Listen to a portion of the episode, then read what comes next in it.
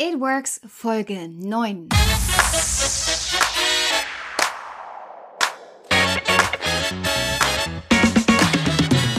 Zurück aus der Sommerpause. Herzlich willkommen zu einer neuen Folge von It Works New Work Konzepte mit mir, Alissa Stein.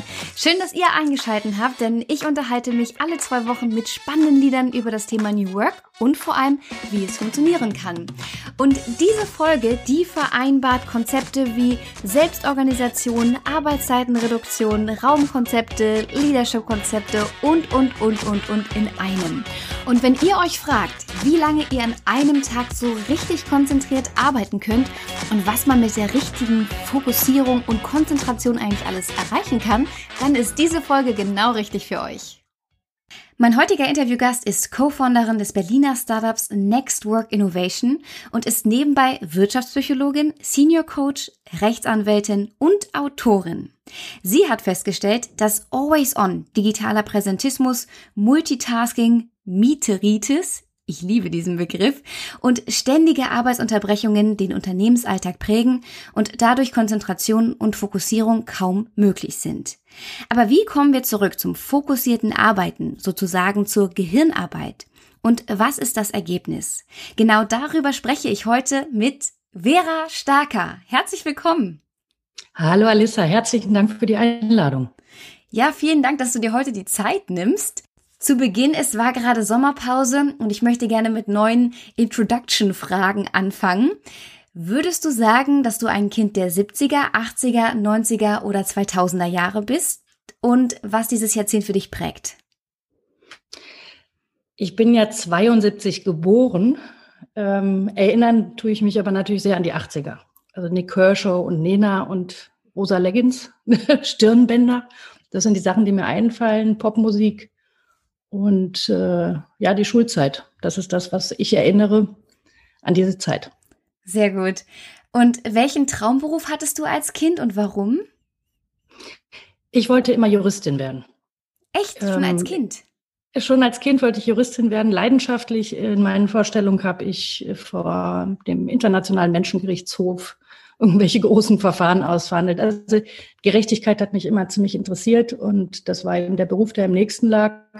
In meiner Familie gibt es überhaupt keine Juristen, also ich war gar nicht geprägt davon. Aber das war so, ich würde mal sagen, ab dem ich acht oder neun war, war das eigentlich der Traumberuf. Wow, beeindruckend. Habe ich noch nie gehört, dass jemand das als Kind schon wollte. Hattest du denn einen Kindheitshelden? Ja, in der Tat, das war Miriam Makeba. Also wir, äh, ich bin Pilotentochter und wir sind viel mit meinem Vater, also ich habe noch zwei Schwestern, wir sind viel mit meinem Vater durch die Gegend geflogen und waren oft in Afrika. Und da war das ja damals auch denn die ganz große Heldin. Und ich fand das unglaublich beeindruckend, wie sie für die Freiheit gekämpft hat und das über die Musik. Das fand ich toll. Das war nicht, das war nicht so dramatisch, sondern sehr zugänglich eben auch für Kinder. Und das war eigentlich meine Heldin. Spannend. Schön, dass wir so alle einen äh, kleinen Eindruck von dir bekommen haben. Finde ich immer sehr interessant, sowas zu hören. Du hast ja ein Modell entwickelt, das sich TFC nennt oder TFC. Wofür steht denn TFC und worum geht es in dem Modell? TFC ist die Abkürzung für The Focused Company. Und wir haben das mit, äh, oder ich habe das mit zwei anderen Beratern zusammen entwickelt, weil wir uns ähm, in der Beratung der Unternehmen ist uns einfach aufgefallen, dass die Digitalisierung an sich die Menschen nicht wirklich produktiver macht. Also diese ganze Thematik äh, Multitasking, Unterbrechung, also Arbeitsfragmentierung, das war so der eine Aspekt. Äh, viele Führungskräfte, die sagen, boah, die 160 E-Mails verfolgen mich bis in den Schlaf. Viele Unternehmen, ähm, da ist es eigentlich normal, dass die Führungskräfte zumindest die Arbeit abends mit nach Hause nehmen oder auch ins Wochenende mit nach Hause nehmen. Das waren alles Beobachtungen, die wir gemacht haben. Und besonders absurd fanden wir dann so Tendenzen wie die Telekom, die dann gesagt hat, das müssen, die müssen wir gegentreten. Wir schalten ab 19 Uhr die Server ab. Mhm die Führungskräfte angefangen haben, sich dann die E-Mails vorher privat zu schicken, damit sie dann über ihr privates E-Mail weiterarbeiten konnten haben. Okay.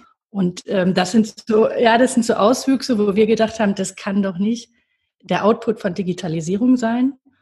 Und gleichzeitig parallel haben wir ja über HR auch beobachtet, dass immer mehr auch so New Work-Themen eingeführt worden sind und dass das so wenig miteinander korrespondiert. Und haben wir gesagt, das, das, das kann so nicht sein, haben uns ähm, hingesetzt, haben strukturierte Interviews geführt, haben die gesamte Studienlage gescannt, äh, haben uns auch viel mit Neurowissenschaften beschäftigt. Wir kooperieren ja auch mit einem Professor für Neurowissenschaften, dem Professor Dr. Volker Busch, und haben halt gesagt, wenn die Digitalisierung uns helfen soll, uns Menschen, produktiver zu werden, dann müssen wir sie anders anwenden. Mhm. Und aus diesen ganzen Informationen, die wir ungefähr über ein Jahr zusammengetragen haben, also Auswertung von Studien, ähm, Interviews, ähm, Auswertung unserer Beobachtungen, haben wir das Modell entwickelt. Und wofür genau steht das jetzt? Also was sagt das Modell aus? Das Modell besteht letztendlich aus fünf Kerndimensionen, weil eine der wichtigsten Beobachtungen war, dass die Unternehmen häufig Meetingregeln haben, E-Mail-Regeln, Slack-Regeln, was was ich, wie, wie wir miteinander zusammenarbeiten wollen, Regeln und dass das aber wenig Bestand hat und im operativen Alltag immer wieder untergeht. Und dann haben wir uns überlegt, warum ist es das so, dass so wertvolle, gute Initiativen sich nicht nachhaltig ähm, etablieren können und haben dann verstanden, dass es auch so Kulturgrenzen gibt. Das ist der eine Aspekt. Es gibt diese ähm, diese Kulturmuster. Wir sprechen halt äh, immer von Mustern, die sich da etabliert haben, dass es halt normal ist, dass man einander ständig unterbricht, weil man eine Frage hat etc. Also es gibt wenig Achtsamkeit für Zeit. Mhm. Der zweite Aspekt ist, es wird immer häufig an die Führungskräfte adressiert, dass sie das zu ändern haben. Und da haben wir gesagt, nee, konzentriertes Arbeiten oder überhaupt produktives Arbeiten da hat halt jeder Einzelne auch einen Beitrag. Und deswegen ist eine dieser fünf Dimensionen zum Beispiel das eigene Verhalten. Mhm. Also wir heben so ein bisschen diese Asymmetrie auf zwischen Führung und äh, Mitarbeiter. Manchmal nur Führungskraft macht die Ansage und Mitarbeiter macht, was er tun soll. Zu sagen, konzentrierten Arbeiten hebt sich die Hierarchie komplett auf. Da gibt es Menschen, egal welcher Hierarchiestufe, und die können ein konzentrationsförderliches Verhalten zeigen oder sie können ein konzentrationshinderliches Verhalten zeigen. Und insofern haben wir diese fünf Dimensionen durchentwickelt. Jetzt ist das aber so, dass wir ähm, uns natürlich extrem viel auch mit Wertschöpfung beschäftigt haben. Also die Konzentration an sich ist ja nicht äh, das Ziel, sondern die, die Wertschöpfung.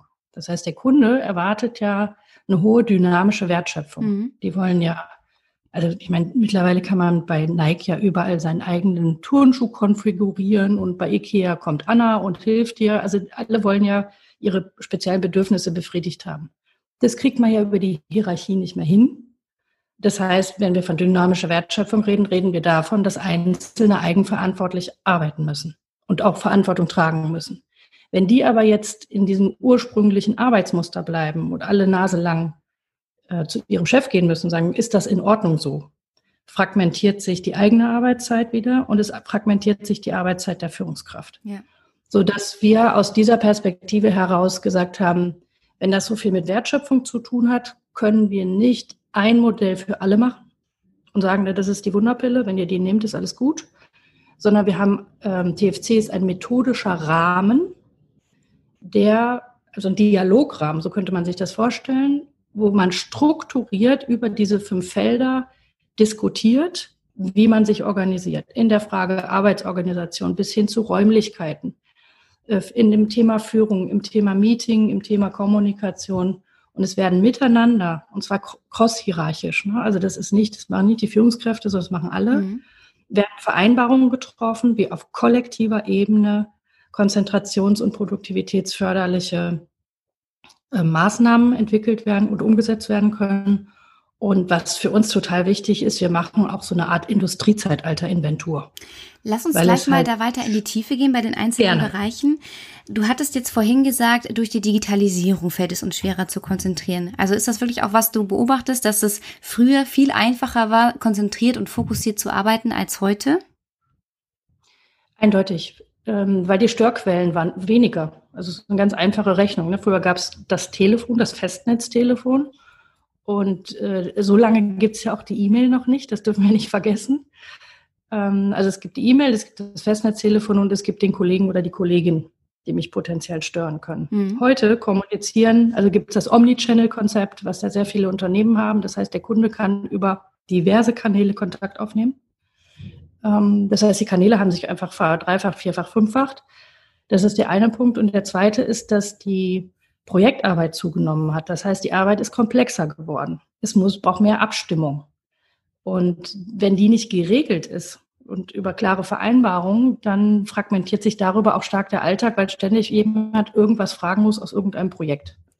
So, deswegen würde ich sagen, es hat sich deutlich verändert, vor allen Dingen in den letzten, weiß ich nicht, zehn, zehn, zwölf Jahren. Was sagst du denn dann zu so gängigen Kommunikationstools, wie, also mit Chatfunktionen wie Skype, Teams, Slack? Also die sind natürlich ein Segen, wenn man jetzt sich diese aktuelle Situation auch anguckt. Ne? Das heißt, wir können in Kontakt bleiben, ohne dass wir nebeneinander sitzen. Das ist an sich wertvoll. Was wir beobachten, ist, dass es so eine Tooleritis gibt. Also dass immer so die Fantasie gibt, beim nächsten Tool wird alles anders. Und immer so diese, diese Hoffnung mitschwingt, danach habe ich einen geordneteren Arbeitstag. Und das ist das, was wir wirklich in den Gesprächen überall gehört haben. Ich möchte gerne ein bisschen mehr Ordnung in meinem Tag haben. Und dann werden neue Tools eingeführt. Das Problem ist, jetzt sind wir wieder bei der Inventur, alte werden nicht abgeschafft. Das heißt, wir sind in der Regel dabei, dass sich das weiter stapelt. Wir, haben, und wir, sind, wir sind auf Unternehmen getroffen, die haben bis zu 40 Tools im Einsatz. Ui. Und die müssen natürlich alle bedient werden. Mhm. Ja, der, der, der Mensch an sich hat eine Verlustaversion. Also wir wollen nicht gerne Dinge abgeben. Und es ist in den Unternehmen genauso. Und das heißt, äh, unsere Haltung ist, wir sind nicht technikgläubig und sagen, das, das ist das Tool, das löst alles. Wir sind aber auch nicht Technikablehner, überhaupt nicht. Sondern wir sagen halt der intelligente Einsatz von Technik. Und der heißt nicht viel, sondern gezielt. Ähm, plus einem veränderten Verhalten. Das ist das, was uns so produktiv macht, dass wir sogar deutlich unsere Arbeitszeit verkürzen könnten. Ja, das finde ich ganz, ganz spannend ähm, mit der Arbeitszeitenverkürzung. Da kommen wir dann auch ähm, im Laufe des Gesprächs nochmal drauf. Du selber hast ja früher auch in verschiedenen Unternehmen gearbeitet, auch viel im HR-Bereich. Wie war denn da deine Erfahrung mit konzentriertem Arbeiten? War das da auch schon sehr stark geprägt von verschiedenen Tools und ständige Ablenkung oder hattest du schon da die Möglichkeit, wirklich auch konzentriert zu arbeiten? Also wir haben, ich hatte damals ein relativ großes Team, wir waren so 17 Mann und wir haben uns relativ früh mit dem Thema befasst, weil die Führungskräfte und Mitarbeiter quasi in zehn Stunden am Tag jeweils bei uns angerufen haben, vor der Tür standen, sich gemeldet haben und wir hatten auch so diese Idee von der offenen Tür und der ständigen Ansprechbarkeit, Kundenorientierung etc. Und wir haben einfach gemerkt, wir kriegen die Arbeit nicht geschafft. So, und dann ist das passiert, dann ähm, haben wir die über die Mobile Devices äh, war das natürlich dann möglich, abends weiterzumachen und so hat sich die Arbeit entgrenzt. Mhm. Und das ist das, was wir dann festgestellt haben äh, im Team, wo wir gesagt haben, das wollen wir nicht. Wir wollen ein freies Wochenende, wir wollen einen freien Abend haben. Und haben dann angefangen, rum zu experimentieren, haben Sprechstunden gemacht, haben auch schon, ich würde mal sagen, erste Ansätze von Fokuszeit gemacht, wo wir gesagt haben, da arbeiten wir ungestört, auch untereinander ungestört.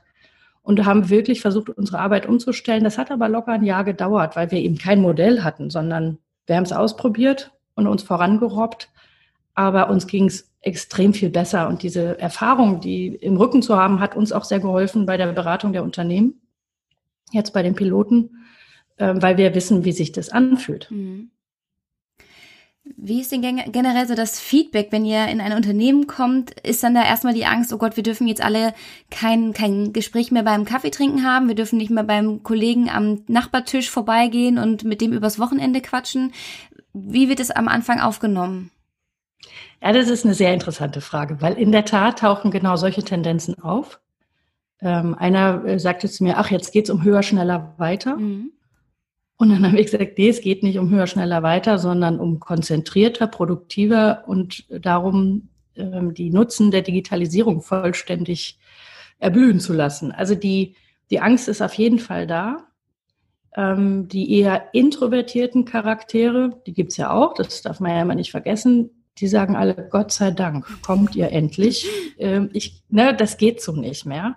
Die haben halt bislang mit dem Kopfhörer gearbeitet. Das waren die Leute, die sich halt fast den ganzen Tag über den Kopfhörer aufsetzen, was wirklich auch gesundheitlich nicht, nicht gut ist. Ähm, was aber auch sozial nicht, nicht gut ist, ne? das ist nicht beziehungsfördernd. Mhm. Also insofern gab es sehr unterschiedliche ähm, Reaktionen darauf, aber auf jeden Fall Sorge, also von Sorge bis Freude war alles dabei. Okay. Und was ist nach deinem Modell dann wirklich die Regelung für die, für die Gespräche zwischendurch? Also die, das Herzstück von dem Modell, äh, und das ist quasi ein Teil aus, der, aus dem Feld Arbeitsorganisation, ist die Fokuszeit. Das heißt, es sind zwei Stunden am Tag, wo das komplette Unternehmen äh, konzentriert arbeitet. Mhm. Und das ist so spannend gewesen zu sehen, die ersten, bei den ersten Piloten, also gerade im Großraumbüro, wo die Leute halt gesagt haben, okay, zwei Stunden lang jetzt Klappe halten, nicht telefonieren, nicht äh, rumkrascheln, irgendwas tun, sondern wirklich zu versuchen, in eine tiefe Konzentration zu kommen. Die, das Interessante war, dass das am Anfang fiel das ein bisschen schwer. Es ging aber sehr schnell. Und was für uns, also ich begleite ja seit 15 Jahren auch Veränderungsprozesse in Unternehmen. Und was für mich wahnsinnig spannend war, ist, dass die Veränderung über die Fokuszeit sofort körperlich erlebbar war. Das ist spannend. Und das hat was, das hat was gemacht mit der Dynamik des Veränderungsprozesses, weil letztendlich ist auch TFC ein Veränderungsprozess. Wir nennen das nicht so, weil die meisten Leute verdrehen ja schon die Augen, wenn sie Change Management hören. Aber es ist ein Veränderungsprozess, der ganz unmittelbar über das Element Fokuszeit ganz schnell erlebbar ist und so eine Art von Machbarkeit in den Prozess bringt. Und das fand, also das war auch für uns eine sehr überraschende und auch sehr erfreuliche Dynamik. Das heißt, die, es gab sogar Mitarbeiter, die gesagt haben, können wir die Fokuszeit nicht verlängern auf drei Stunden? Dann gab es in einem anderen Unternehmen, haben die gesagt, wow, okay, wenn wir zwei Stunden Fokuszeit hatten, dann gibt es Leute, die gucken auf die Uhr, die zählen die Sekunden rückwärts und ab der ersten Sekunde der nächsten Stunde plappern die los.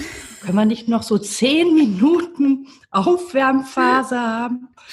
Und ähm, also insofern waren da auch wirklich äh, lustige Sachen dabei.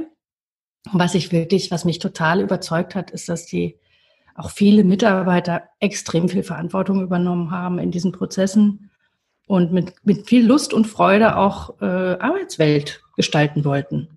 Jetzt hast du ja gerade gesagt, ähm, dass man das körperlich auch gemerkt hat. Was sind denn typische ähm, körperliche Veränderungen? Also die, die Fokuszeit ist ja ähm, eine Art Flow. Also wenn ich Fokus, wenn wir von Fokuszeit sprechen, sprechen wir davon, dass die Newsfeed aus sind, dass das Telefon nicht auf dem Tisch liegt, sondern ganz weit unten in der Tasche ist, weil wir sind so abgerichtet auf das Smartphone, also unsere Gehirne, dass sie alleine nur dann, wenn wir es sehen, kommt so ein innerlicher Impuls, schau doch mal rein. Mhm.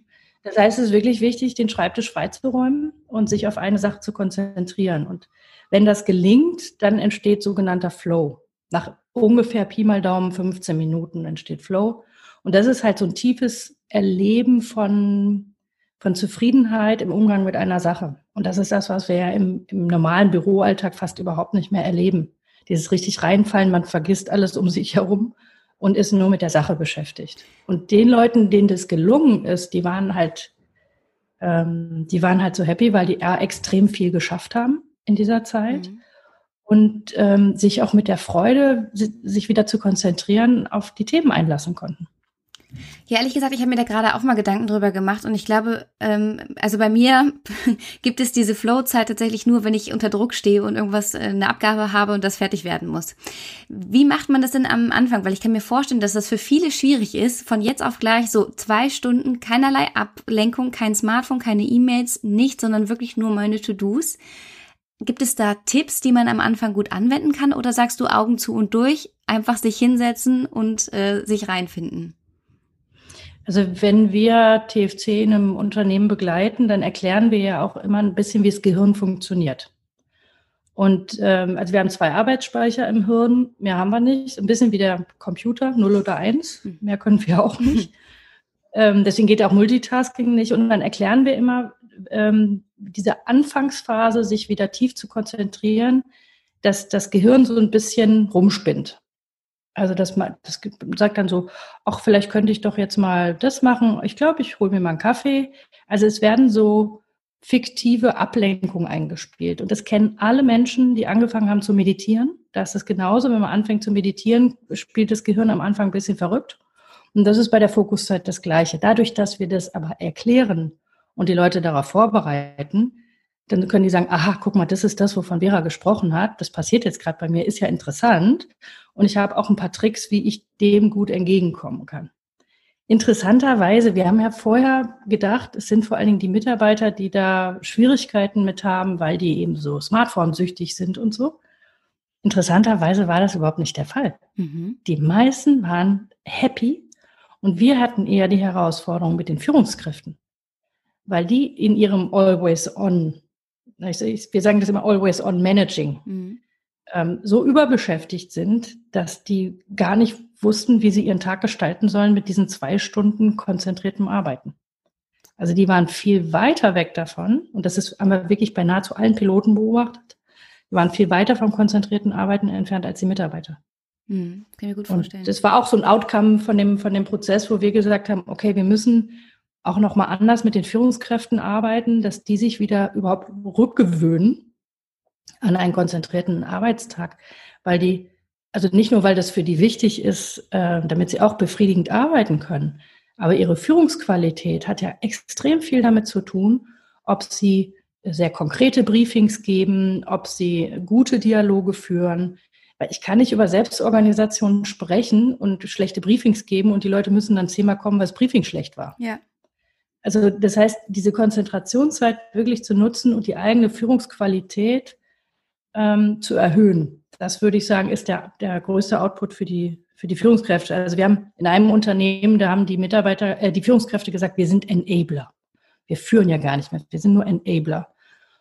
Und die waren so überfordert, als die Führungskräfte, als die Mitarbeiter, die diesen Prozess gekapert haben, würde ich fast sagen, mhm. zu den Führungskräften gesagt haben, was ist denn mit euch? Warum macht ihr nicht Fokuszeit?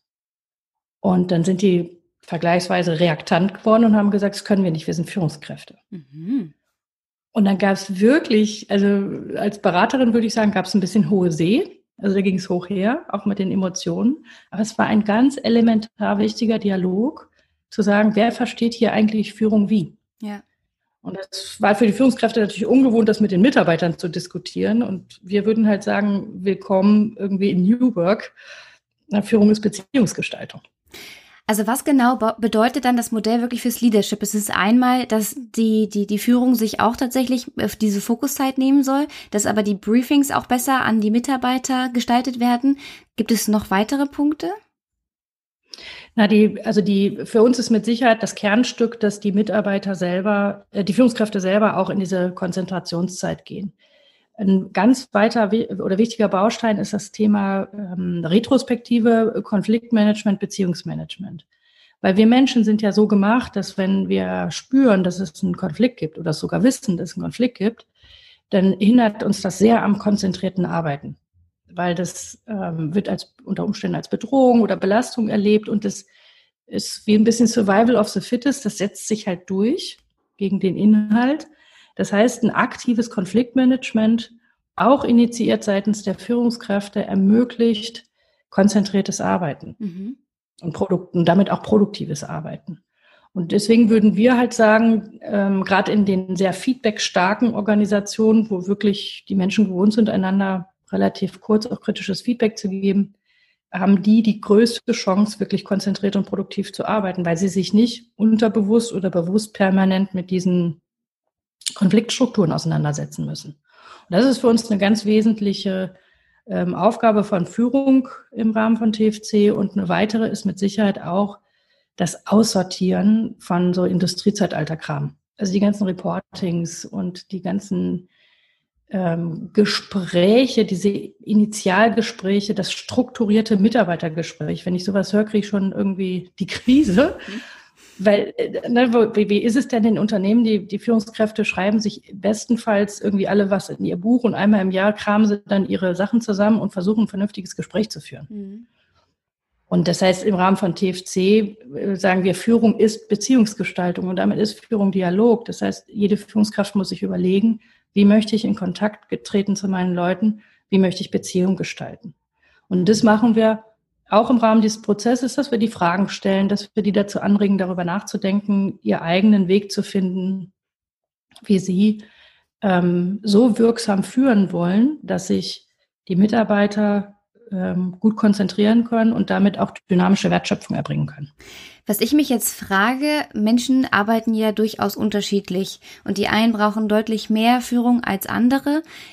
wie geht ihr mit unterschiedlichen Arbeitnehmertypen um? Das ist auch das ist auch ein sehr wichtiges Thema, weil die äh, Welt gehört ja scheinbar den extrovertierten Menschen. Und das ist im Unternehmen in der Tat auch so. Da gibt es ganz spannende Studien zu, dass die introvertierten Menschen gerade von extrovertierten Führungskräften gar nicht so gesehen werden. Die Leistungen werden schlechter eingeschätzt, äh, die Präsenz wird schlechter eingeschätzt. Und wir sagen halt, ähm, wir sprechen von neuroergonomischem Arbeiten. Also zu sagen, wenn das Gehirn unsere, unser wichtigstes Gut ist, dann muss ich Arbeit so gestalten als Führungskraft, dass nicht nur die Extrovertierten damit gut klarkommen, sondern auch die Introvertierten. Also ich gebe ein Beispiel dafür. Ähm, Sitzpläne. Ja, ganz viele Führungskräfte gehen davon aus, dass es ihre Aufgabe ist, Sitzpläne zu erstellen. In der also Schule. Ja, wie in der Schule ist es fatal, ja. Und wir sagen natürlich, das ist, das ist old fashioned, das ist Industriezeitalter. Ähm, introvertierte Menschen zum Beispiel haben bevorzugen ganz oft äh, äh, Sitzplatz, Sitzplätze an Fenstern oder in der Nähe von oder eher in, in Ecken als, als in der Mitte, weil die schon von Natur aus dafür sorgen, dass sie nicht so reizüberflutet werden.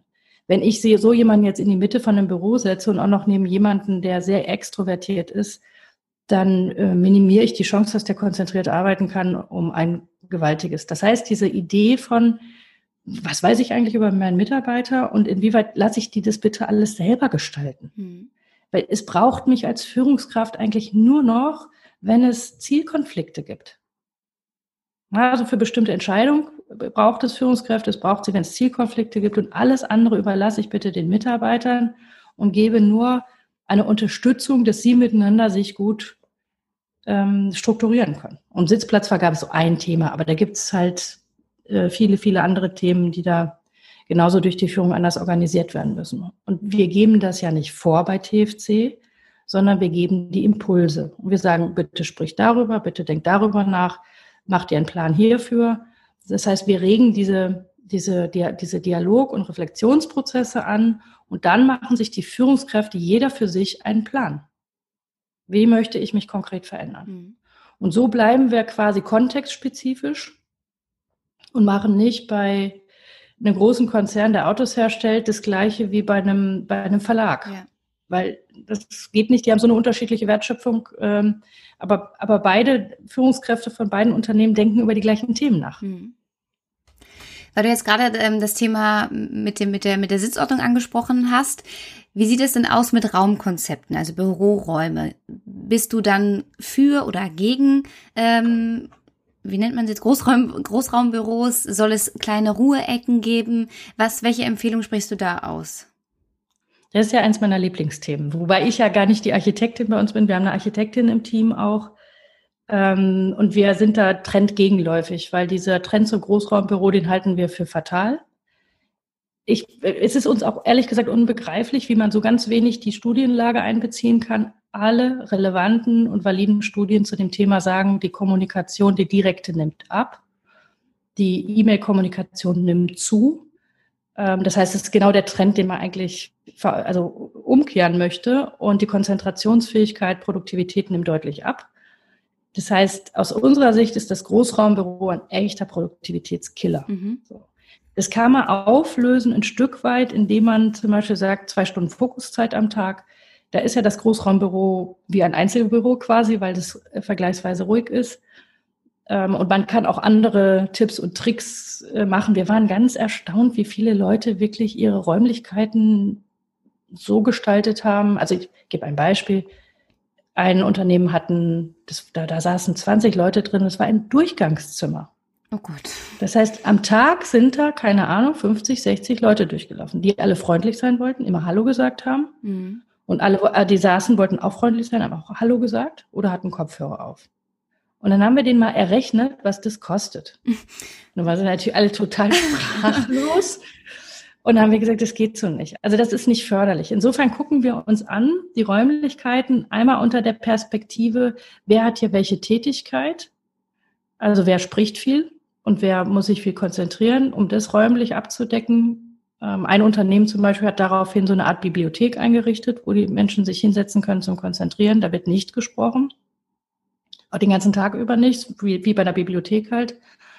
Ähm, es gibt andere ähm, Ideen, also finde ich auch sehr kreative Ideen, damit umzugehen. Also wir gucken uns die Tätigkeit an, wir gucken uns ein Stück weit auch die Typologie an. Das heißt, hat, man, hat das Unternehmen eher extrovertierte oder eher introvertierte Menschen? Also viele IT-Unternehmen mhm. haben eine Tendenz, mehr introvertierte Menschen, da würde ich die Arbeitsräume anders gestalten, immer. Mhm. Ähm, und dann gibt es eben diesen Aspekt der Diverse, also Room Diversity nennen wir das, das ist das, was du angesprochen hast. Idealerweise gibt es Wechsel. Das heißt, ich habe Konzentrationsräume, ich habe Kollaborationsräume, ich habe Pausenräume. Also, und wo ich wirklich Pause machen kann. Also, ich Füße hochlegen darf, ja. ne, kulturell. Ja. Und ähm, deswegen sprechen wir von Room Diversity. Und uns ist ja total klar, dass die Unternehmen auch Geld dafür brauchen. Aber ähm, niemand errechnet halt, was das kostet, wenn ich 20 Leute in ein Durchgangszimmer setze. Mhm. Aber jeder errechnet natürlich, was das kostet, eine Bibliothek einzurichten. Mhm. Und das fangen wir dann immer so ein bisschen auf, indem wir den Unternehmen das mal vorrechnen. Und dann sind die mal ganz erstaunt und sagen, na ja, okay, wir machen es jetzt anders. Also könnt ihr das auch richtig abbilden, dass ihr ähm, genau sagt, welche, welchen Mehrwert das Ganze äh, finanziell auch bringt und also Zahlen, Daten, Faktenlastig? Also aus meiner Sicht ja. Bei den Unternehmen, ähm, wo es interessant war, haben die das auch wirklich mal ein Stück weit berechnet.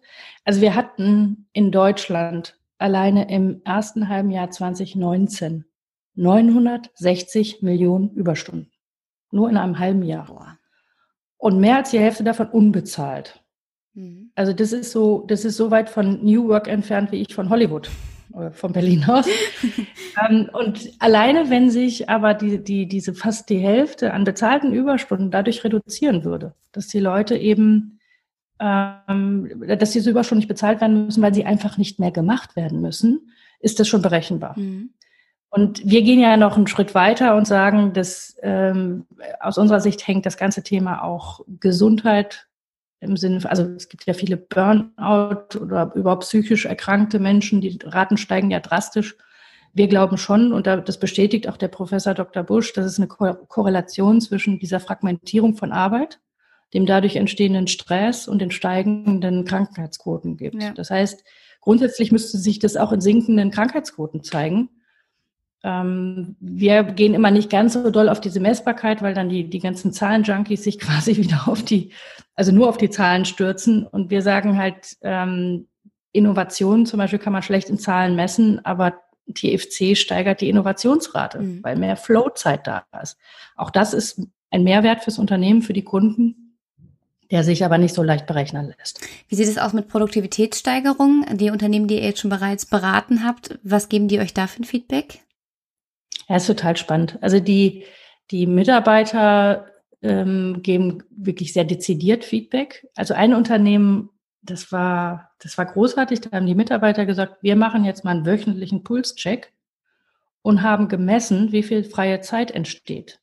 Weil die hatten mit ihrer, mit ihren Führungskräften in dem Prozess vereinbart, dass sie die freie Zeit, die da entsteht, nutzen dürfen für eigene Weiterbildung. Mhm. Von wo aus auch immer. Ne? Also es gab keine Anwesenheitspflicht für diese Zeit und wir hatten mal gesagt, es müssen mindestens vier Stunden die Woche sein. Und dann haben die das wöchentlich gemessen und haben auch den Führungskräften das unter die Nase gehalten, wenn das nicht geklappt hat. Und das führte automatisch zum nächsten Schritt, dass sie gesagt haben, wir müssen unser Ressourcensystem anpassen. Also die haben auch auf Projektbasis gearbeitet und haben gesagt, wir können Fokuszeit machen, wie wir wollen. Wenn jetzt immer neue Projekte von oben reinkommen, bleibt es unterm Strich ähm, bei der gleichen Arbeitslast. Gut, wir schaffen natürlich deutlich mehr, aber das ist ja auch nicht das Ziel von TFC. Ähm, das wäre dann höher, schneller, weiter. Mhm. Und dann haben die, sind die hingegangen und haben gesagt, liebe Führungskräfte, das funktioniert so nicht. Wir müssen unser gesamtes Ressourcenplanungssystem anpassen. Auch das gab wieder ein bisschen hohe See, so dialogisch, mhm. aber im Ergebnis haben sie es gemacht.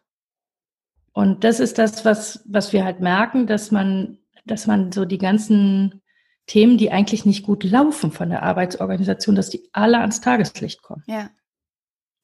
Und das ist aus unserer Sicht sehr wertvoll. Wie ist das denn? Ähm, du hattest es ganz am Anfang schon mal angesprochen, dass durch die ähm, durch die durch die, die konzentriertere Arbeit auch wiederum Zeit übrig bleibt, entweder zur Arbeitszeitenreduzierung Sprich, Stichwort wäre da Vier-Tage-Woche. Ähm, oder aber tatsächlich sich einer Arbeit zu widmen, die man wirklich, wirklich will. Kannst du da mehr darüber erzählen? Also der Friedhof Bergmann hat ja eigentlich die Automatisierung zum Anlass genommen, äh, damals zu sagen, wenn wir jetzt automatisieren, dann entsteht ja freie Zeit.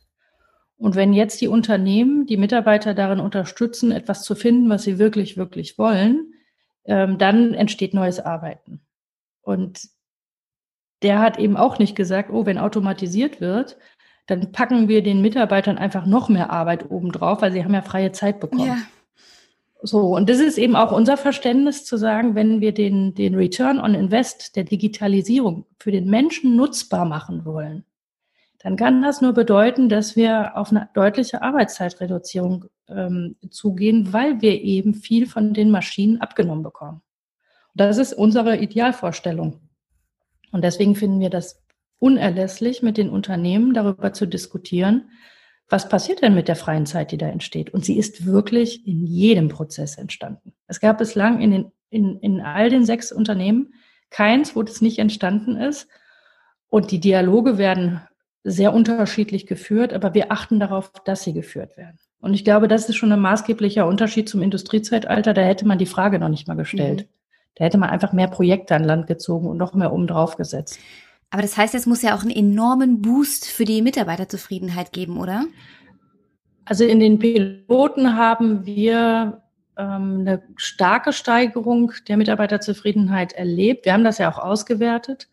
Wir haben ja zwischendurch so, so Review-Befragungen gemacht auch und die haben halt gesagt, der ganze Tag verläuft anders. Wenn man vormittags schon zwei Stunden ganz intensiv arbeiten konnte, also geht ganz viel Druck weg. Ne? Was muss ich alles noch tun? Man hat das Gefühl, dass der Tag an sich geordneter ist. Also aus der psychologischen Sicht würde ich sagen, das Selbstwirksamkeitserleben erhöht sich. Ne? Ich werde nicht gesteuert, sondern ich darf auch etwas steuern. Und die haben halt im Schnitt gesagt, in diesen zwei Stunden erledige ich 80 Prozent meiner, meiner Konzentrationszeit. So, das heißt, dass ich danach auch in Meetings gehen kann und dass ich danach auch mal in der Küche einen Kaffee trinken kann. Also diese ganzen Befürchtungen, dass das nicht mehr stattfindet, das ist eben nicht so. Ähm, das geht dann nur eben außerhalb der Fokuszeit. Also die Zufriedenheit hat sich deutlich und zwar sehr, sehr schnell auch erhöht.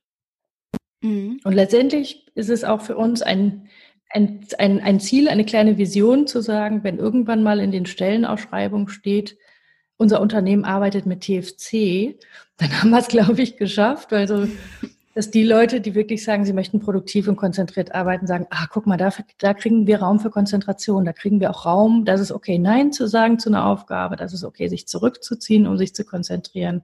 Da gibt es ein gutes Vertrauen, dass die ja. Leute sich gut selbst organisieren. Gibt es denn so den perfekten Arbeitstag oder sagst du, das ist von Firma zu Firma auch unterschiedlich?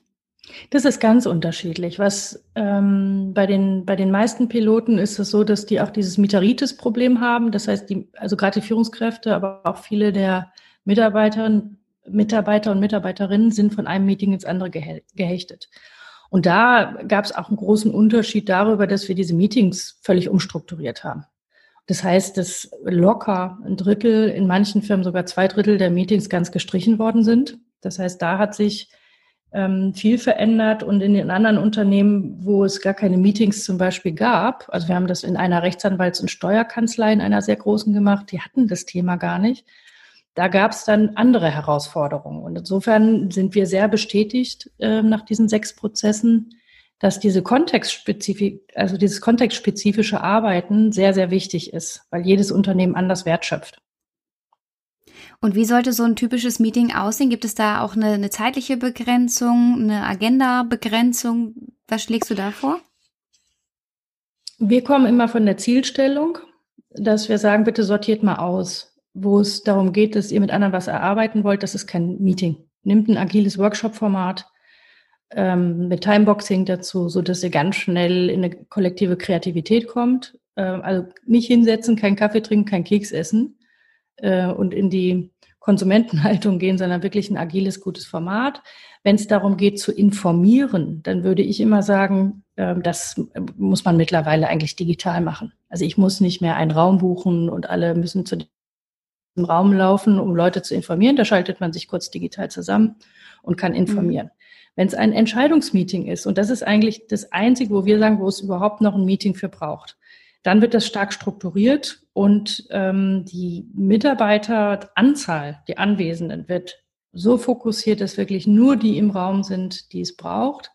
Wir haben zum Beispiel bei einem Unternehmen gemerkt, da haben die Mitarbeiter Sorge gehabt, wenn sie nicht zu einem Meeting eingeladen waren. Und dann sind die zu ihrer Führungskraft gegangen und haben gesagt, du, warum bin ich eigentlich nicht eingeladen? Und das wiederum hat die Führungskraft nicht begründen können oder auch nicht gut ausgehalten und hat dann gesagt, ach, weißt du was, komm einfach dazu. Und so kam es, dass diese Meetings immer wahnsinnig voll waren und ganz viele Leute da saßen, die mit der Sache an sich eigentlich nichts zu tun haben. Und das macht was mit der Dynamik von so einem Meeting. Also weil die, ne, die Leute, die da sitzen, haben keine gemeinsame Aufgabe. Und deswegen sagen wir halt, ähm, die Meetings, die es überhaupt gibt, müssen anders vorbereitet werden. Und sie müssen äh, sehr viel kürzer sein, sehr viel prägnanter sein und nur mit den Leuten, die dahin gehören. Und da bin ich auf eine Führungskraft getroffen in einem Unternehmen, die wurde da so ein bisschen wütend und hat gesagt, wir haben das schon alles ausprobiert und das hat alles nicht geklappt. Und dann haben wir mal geguckt, was, was, warum hatten das alles nicht geklappt? Und das war interessant, weil da konnte, immer wenn einer mal gegen diese Regeln verstoßen hat, ist halt nichts passiert. Mhm. Also es gab kein Feedback. Und das ist eigentlich aus unserer Sicht das größte Problem. Der erste fängt an, die Regeln zu brechen. Der zweite guckt zu und sagt, aber wenn der nicht, warum muss ich dann? Und so schleift sich halt auch wieder das Alte ein. Das heißt, die Aufgabe von den Meetings äh, oder der Meetingveränderung ist, jeder trägt die Verantwortung für die Wirksamkeit und das muss evaluiert werden. Nach jedem Meeting muss man kurz gucken, zumindest mal über ein halbes Jahr, wie wirksam waren wir, wie effizient waren mhm. wir miteinander. Und das ist ein harter Prozess für viele. Wir setzen uns auch manchmal einfach da rein, machen Shadowing und geben hinterher Manöverkritik, um ja. Leuten das zu ermöglichen, zu sagen, wir sind hier nicht, das ist nicht der Ort für Kaffee trinken. Das ist auch nicht der Ort für Kekse, sondern das ist der Ort für gemeinsames Arbeiten. Und dafür gibt es halt Pausen und Sozialräume, wo der Ort für Kaffee trinken und Kekse essen ist. Also wir ja. funktionalisieren diese Meetings wieder. Einen ganz wichtigen Punkt, den haben wir bisher noch nicht besprochen, weil wir jetzt viel über die Arbeit im Büro gesprochen haben, aber natürlich durch Corona, wir wissen es alle, wurden fast alle ins Homeoffice äh, verbannt, in Anführungszeichen.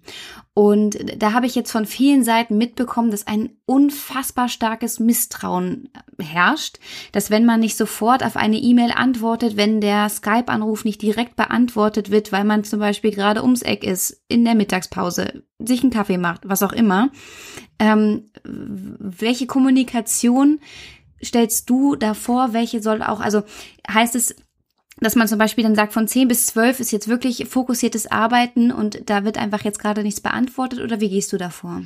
Also auch da gilt das Gleiche. Wir haben, wir haben für diese Zeit, jetzt für die Krisenzeit, hatten wir auch extra ein Modell entwickelt, weil Krisen verlaufen ja nicht linear sondern ähm, auch in Phasen. Und in, den, in manchen Phasen ist es wichtiger, auf der Beziehungsebene viel zu tun. Und in manchen Phasen ist es wichtiger, auf der inhaltlichen Ebene viel zu tun.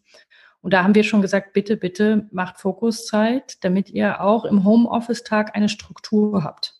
Und es gab ja auch viele Mitarbeiter und Mitarbeiterinnen, die mussten ja auch ihre eins, zwei, drei, vier, fünf Kinder irgendwie organisieren. Das heißt, auch die hatten mit so einer Fokuszeit eine andere Chance, ähm, zumindest sich ein bisschen anders zu organisieren. Grundsätzlich ist mein Verständnis, ähm, wenn jemand tayloristisch, also in, in so einem alten Menschenbild, ne, der Mensch muss kontrolliert werden und man kann ihm nicht vertrauen, wenn man mit diesem Menschenbild unterwegs ist und man diese Führungskraft jetzt ins Homeoffice setzt, dann kriegt man kein New Work. Noch nicht mal ein mhm. bisschen.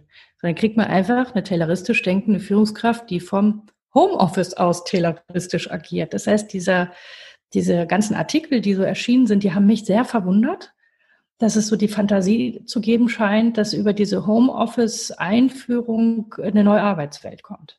Ich glaube das. Mhm. Also ich bin davon überzeugt, dass das nicht so ist. Es gab auch von der Statista, äh, wurden jetzt 5,1 Millionen Menschen befragt.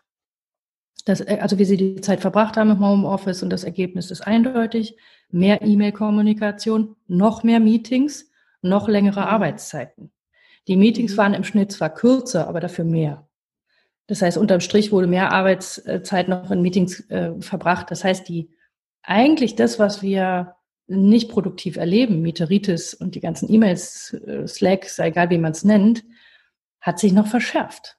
Und deswegen ist unser Zumal ja auch digitale Meetings deutlich körperlich anstrengender sind absolut, als physische Meetings. Absolut, absolut. Und äh, deswegen ist unser Plädoyer eindeutig. zu sagen, wenn das jetzt eine, eine Struktur wird, die wir häufiger haben, dann braucht es umso mehr TFC, um zu sagen, und wie wollen wir uns jetzt organisieren künftig? Wie wollen wir miteinander arbeiten? Und was heißt eigentlich Vertrauen? Muss ich jetzt rennen, wenn ich Pipi machen gehen will, damit der andere nicht denkt, ich mache mir einen schönen Lenz zu Hause?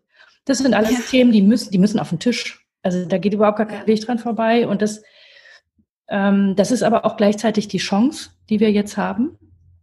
Und ähm, aber auch da wieder äh, fand ich fand ich das erstaunlich, dass es so ein paar CEOs gab, die sich haben feiern lassen dafür, dass sie jetzt sagen, wir bleiben beim Homeoffice für immer. Und ich gedacht habe, warum habt ihr nicht einfach mal eure Leute gefragt, ob die das wollen? Mhm. Oder wie die das wollen? Warum guckt ihr euch nicht einfach mal die Studienlage an? Die sagt eindeutig, ein Wechsel, idealerweise selbstbestimmter Wechsel zwischen Homeoffice und echt, also und Bürooffice ist optimal. Also mir ist es ein Rätsel, wie, wie wenig diese Dinge wirklich berücksichtigt werden und wie wenig so das Thema Mitgestaltung. Und das ist ja unser Verständnis von New Work, dass die Leute ihre Arbeit selber mitgestalten, dass das an solchen Stellen noch nicht funktioniert und wieder von mhm. einzelnen Menschen an der Spitze solche Entscheidungen getroffen werden. Ja.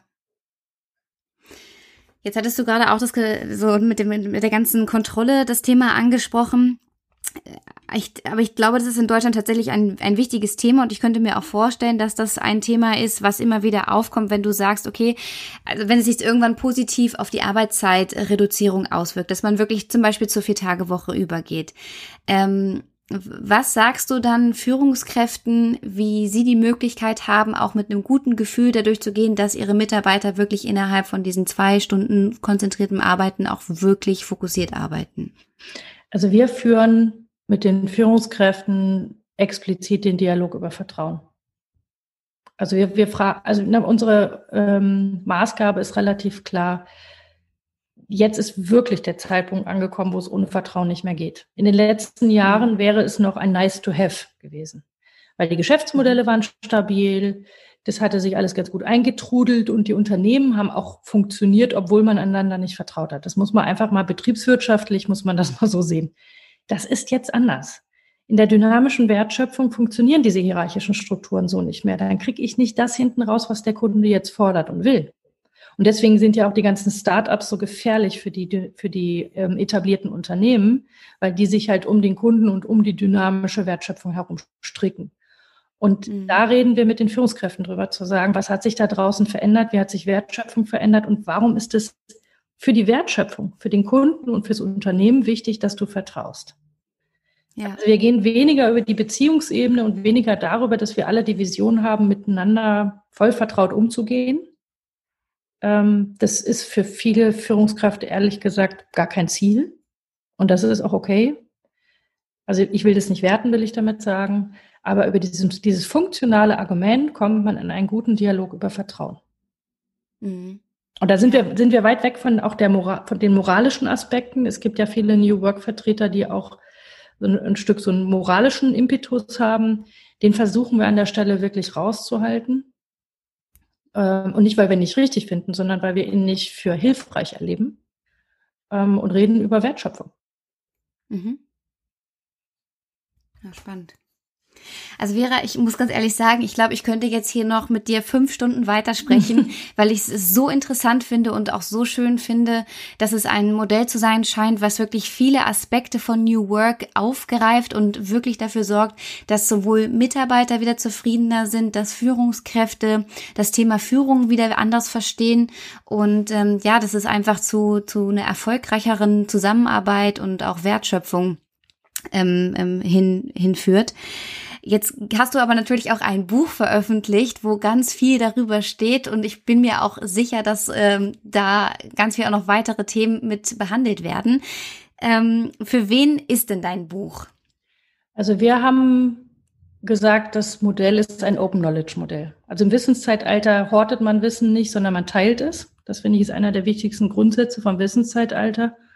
Und deswegen haben wir gesagt, wenn ich ähm, wie bei vielen anderen Modellen, erst die Berater buchen muss, damit die mir dann sagen, wie das geht, dann finden wir das nicht richtig. Und dann haben wir ein Workbook geschrieben, was äh, einleitend erstmal erläutert, wo ist denn eigentlich der Unterschied zwischen dem Status quo und wenn man TFC anwendet. also einmal durch alle fünf Dimensionen, wie sind eigentlich Meetings dann anders, wie ist die Arbeitsorganisation anders, wie ist Führung anders. Und haben dann hinten auch ähm, aufgezeigt, wie so ein Prozess ist, welche Phasen der hat, so dass theoretisch und praktisch ein Unternehmen hingehen kann, sagen kann, ich kaufe mir dieses Buch und ich mache das selber. Mhm. So. Das Einzige, was wir möchten, ist, wir möchten an den Erfahrungen ähm, teilhaben, weil wir lernen wollen. Das ist für uns, äh, das Verständnis ist für uns eine große Lernbewegung zu gestalten, die Unternehmen zu vernetzen, die das machen und gemeinsam Arbeitswelt zu gestalten, damit nicht die Innovationen von oben kommen oder von außen kommen, sondern zu sagen, die, die Menschen selber sind Teil dieser, dieser Entwicklung. So haben wir das Buch gestaltet. Es ist also kein Sachbuch, sondern es ist wirklich ein Workbook. Und zwar, wie man dynamische Wertschöpfung äh, über konzentriertes Arbeiten neu gestaltet. Und wir haben einen kleinen Einleger gemacht, auch weil wir das Krisenmodell entwickelt haben und gesagt haben, wir wollen auch gerne Hilfestellung geben, damit die Unternehmen sich jetzt organisieren können in dieser schwierigen Zeit. Das liegt dem mhm. auch noch bei. Und ja, wir haben uns viel Mühe gegeben, ökologisch produziert, ist uns sehr, sehr wichtig. Perfekt. Die Druckerei meinte, man könnte es fast essen. Ähm, so ökologisch ist es. Also das war jetzt keine Aufforderung, aber ja. Also insofern ist uns das ganz wichtig, dass die Leute nicht denken, oh je, eine neue Sau, die durchs Dorf getrieben wird und, und viele ja. Berater, sondern zu sagen, bitte macht, probiert aus, lasst uns teilhaben, lasst ja. uns drüber sprechen, ähm, wie wir alle lernen können, in, im digitalen Zeitalter vernünftig und aufmerksamkeitsfokussiert zu arbeiten. Ja, es nennt sich endlich wieder konzentriert arbeiten und ist im Rosberg Verlag erschienen. Und du hast mir ja auch vorher schon gesagt, dass ihr ein großes Netzwerk an Beratern habt. Bist du denn da momentan auch noch irgendwie auf der Suche nach neuen Kontakten? Also wir sind total interessiert an allen Menschen aus welcher Profession auch immer, die sagen, wir wollen mehr darüber wissen, wir wollen da mitmachen. Ähm, also da, da sind wir wirklich gar nicht limitiert, sondern wir freuen uns über alle Kontakte. Wir haben ja eine, ein Orange Paper gemacht, mal kein White Paper, sondern ein Orange Paper, was alle zwei Wochen kommt. Auch da haben viele Leute schon drauf reagiert. Ähm, jetzt hier mit dir den tollen Podcast. Also wir würden uns sehr freuen über alle Leute, die sagen, ich möchte mehr wissen, ich möchte mitmachen, ich möchte mitgestalten. Da sind wir sehr offen. Gerne auch, gerne auch junge Leute, ich mag das nochmal sagen, ne, gerne auch junge Leute, die vielleicht auch am Anfang von ihrem Erwerbsleben stehen und die sagen, ich hatte irgendwie eine andere Vorstellung von dem, äh, mhm. wie das geht mit dem Arbeiten. Auch da sind wir total offen. Ein sehr guter Aufruf und ich bin mir ganz, ganz sicher, dass es in Zukunft sehr viel Anklang finden wird. Vielen Dank. Ja, liebe Vera, ich danke dir. Wie schon gesagt, ich fand's mega bereichernd und sehr, sehr spannend. Danke, dass du alle Fragen so offen beantwortet hast und ich wünsche dir alles erdenklich Gute für die Zukunft. Herzlichen Dank. Ganz herzlichen Dank an dich, liebe Alissa. Mach's gut. Du auch. Das war It Works. Abonniert den Podcast, damit ihr keine Folge mehr verpasst. Und wenn euch die Folge gefallen hat, freue ich mich riesig über jeden Like oder Kommentar. Und wenn du Fragen oder Anmerkungen oder aber auch Wünsche für eine neue Folge hast, dann schreib mir gerne eine Mail an kontakt@alissa-stein.com.